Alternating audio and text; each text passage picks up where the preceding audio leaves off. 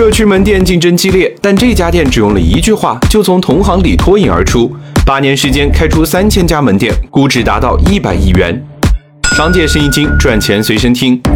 你也许记不住钱大妈的名字，但这句标语你看过一定忘不了。不卖隔夜肉，对于生鲜行业而言，没有什么比新鲜更重要。这个简单粗暴的口号一下就撬开了市场。怎么做到不卖隔夜肉呢？钱大妈的第一招是分时打折。晚上七点开始全场九折，每半小时降一折，直到晚上十一点半免费送。这一招牢牢抓住了图新鲜、贪便宜的老年用户。早晨的高峰客流是图新鲜，晚上的高峰客流是图便宜，早晚两波用户都被锁住了。那如果所有人都等到商品免费以后再去怎么办呢？不用担心，分时打折本质上就是一场饥饿营销。越是临近免费时间，商品就越少；还没到免费时间，商品就已经卖完了。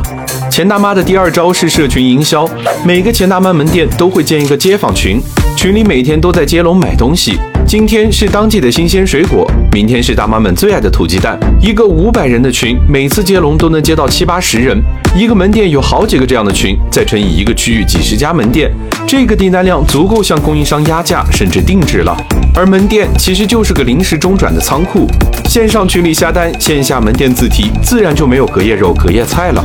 生鲜行业的最大痛点就是高库存、高损耗。钱大妈用分时打折解决了库存问题，用社群营销降低了产品损耗。你觉得这是生鲜行业的最佳打法吗？如果你感兴趣，下期我们一起来算一算钱大妈和她的加盟商们到底赚不赚钱。